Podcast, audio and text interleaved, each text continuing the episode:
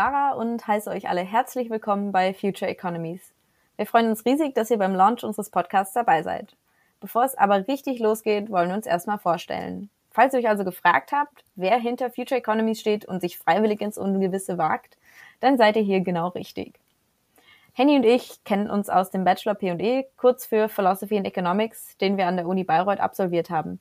Und kurz gesagt verbindet uns vor allem die Liebe für Auspowersport, wie vor allem Kickboxen, eine recht ähnliche Einstellung zum Thema Geschlechterrollen und Datenschutz, naja, und eben die vielen Fragezeichen, was den Klimaschutz angeht und wie unser Wirtschaftssystem darauf reagieren muss. Henny studiert seit einem Jahr Economics im Master an der LMU in München und absolviert am Rachel Carson Center ein Zusatzzertifikat in Environmental Studies. Sie studiert eigentlich gerne, außer es findet alles online statt und die BIPs haben zu. Aber jetzt sag mal, hey, wie bist du eigentlich auf diese Schnapsidee gekommen, einen Podcast aufzunehmen? Hi an alle nochmal. Ich bin Henny. Ähm, Schnapsidee Podcast. Also das hat sich letztes Jahr im Frühjahr ergeben, als ich Corona gebremst meine Semesterferien verbracht habe und darüber nachgedacht habe, wie wenig in meinem Studium, gerade in dem Masterstudium, über den Klima, Klimakrise gesprochen wurde mhm. und wie sich so ein bisschen ja fast geweigert wird, ähm, dem Thema entsprechend viel Raum ähm, zu geben, auch in den Diskussionen.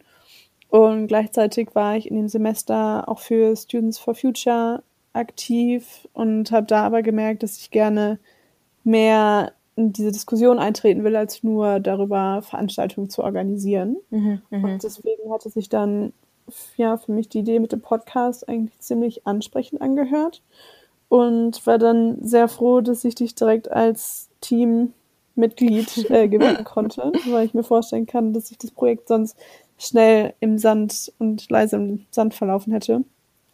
Ähm, genau, was ich noch hinzufügen muss, was das Kickboxen angeht, ist ich immer Sarah sehr bewundert habe, weil sie beim Training mehr Liegestütze machen konnte als ich. Das hat mich sehr mein Ego angekratzt. Und genau, ansonsten hast du letztes Jahr deinen Bachelor abgeschlossen und legst gerade ein Gap Year ein, bevor du dich ins nächste Abenteuer stürzt. Also abgesehen von dem Podcast von äh, Future Economies.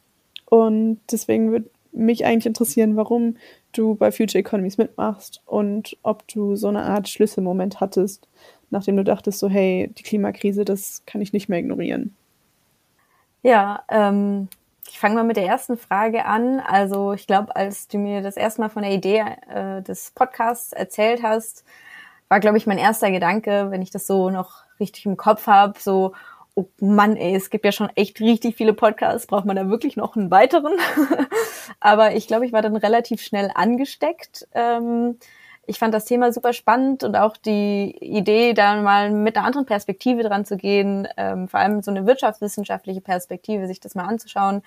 Und ähm, ja, irgendwie hat es mich auch selber so ein bisschen interessiert, mal stärker in diese Themen einzusteigen, weil ich mich da aus dieser Perspektive heraus selber noch gar nicht so richtig mit auseinandergesetzt hatte und das Gefühl hatte, es interessiert mich aber und ich äh, möchte das. Und so hat sich da irgendwie die Gelegenheit auf jeden Fall geboten. Und ähm, ich muss sagen, bisher vor allem die Gespräche mit unseren InterviewpartnerInnen äh, zu führen, das hat einfach unglaublich viel Spaß gemacht und man lernt sehr viel dazu. Deswegen ähm, begeistert mich das Projekt.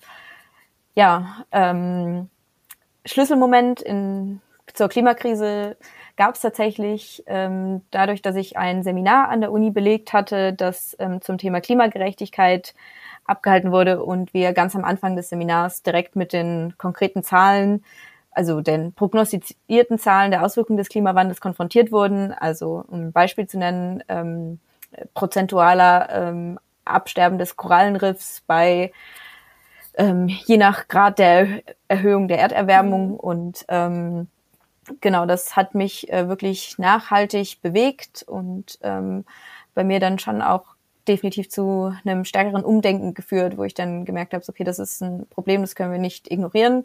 Sonst gibt es irgendwie diesen, jetzt ganz pathetisch gesagt, schönen Planeten, auf dem wir leben, irgendwann nicht mehr so. Genau, ja, ja. aber dann die Frage, hattest du auch so einen Moment, so ein Wir müssen was ändern Moment? Wie war das bei dir? Ja, würde ich schon sagen. Also erstmal finde ich es schön zu hören, dass es noch Leute gibt, die auf Zahlen und äh, Fakten hin oder sich die ähm, sehr zu Herzen nehmen und daraufhin anfangen umzudenken. Man hat jetzt zumindest gerade das Gefühl, dass es sehr selten geworden ist. Bei mir hatte der Moment eher weniger mit Fakten zu tun, als dass ich ähm, zwar im Sommer 2019, als ich während ich meine Bachelorarbeit geschrieben habe, und ja, da war äh, Fridays for Future schon relativ groß und eine Freundin kam so um die Mittagszeit zu mir in die Bib äh, an meinen Platz und meinte so, hey, wir gehen jetzt protestieren, komm mal mit. Und dann war ich nur so, hm, ich muss aber hier meine Bachelorarbeit schreiben und habe so ein bisschen rumgedruckst. Und daraufhin ist sie dann alleine los äh, zu dem Treffen, dem Startpunkt gegangen. Und dann saß ich so fünf Minuten vor meinem Laptop und war nur so, okay, da ist jetzt irgendwas schief gelaufen. ähm, so, die Prioritäten fühlen sich falsch an und ja, habe dann kurz entschlossen auch meinen Laptop zugeklappt und bin dir nachgelaufen. Äh, der Klimawandel wartet nicht auf deine Bachelorarbeit, so nach dem Motto. ja, wirklich, aber es hat den Moment gebraucht, um es so wirklich auf mich selber zu beziehen. Und es war gut. Und daraufhin haben wir dann da den ganzen Freitag protestiert und ich bin nicht mehr zurück in die Bib, ähm, was auch dann sehr schön war. genau. Und jetzt ist es Januar 2021, quasi ein knappes Jahr arbeiten wir jetzt dran. Kannst du ja vielleicht nochmal erklären, Sarah, warum es so lange gedauert hat, bis wir jetzt endlich den Lounge starten können? Ja, ähm, wie das vielleicht einige von euch kennen, äh, wenn man sich in ein neues Projekt stürzt, ähm, kommen viele unvorhersehbare Dinge auf einen zu. Vor allem stellt man sich das am Anfang alles relativ einfach und unkompliziert vor und ähm, ja, es gibt, ergeben sich dann immer wieder einige Hürden und äh, sonstiges und ähm, ja, so, so zieht sich das Ganze dann in die Länge.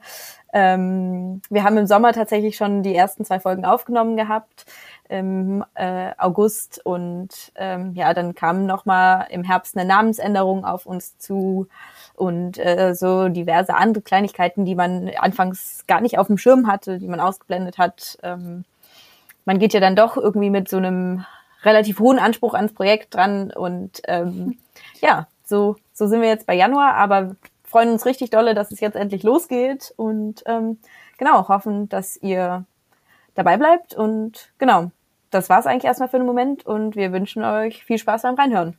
Genau, und wenn ihr noch irgendwas auf dem Herzen habt, was Future Economies angeht, zögert nicht, uns Bescheid zu sagen. Die Website findet ihr unter www.future-economies.de und per Mail sind wir auch erreichbar, nämlich unter hallo at future-economies.de. Viel Spaß beim Reinhören. Ciao!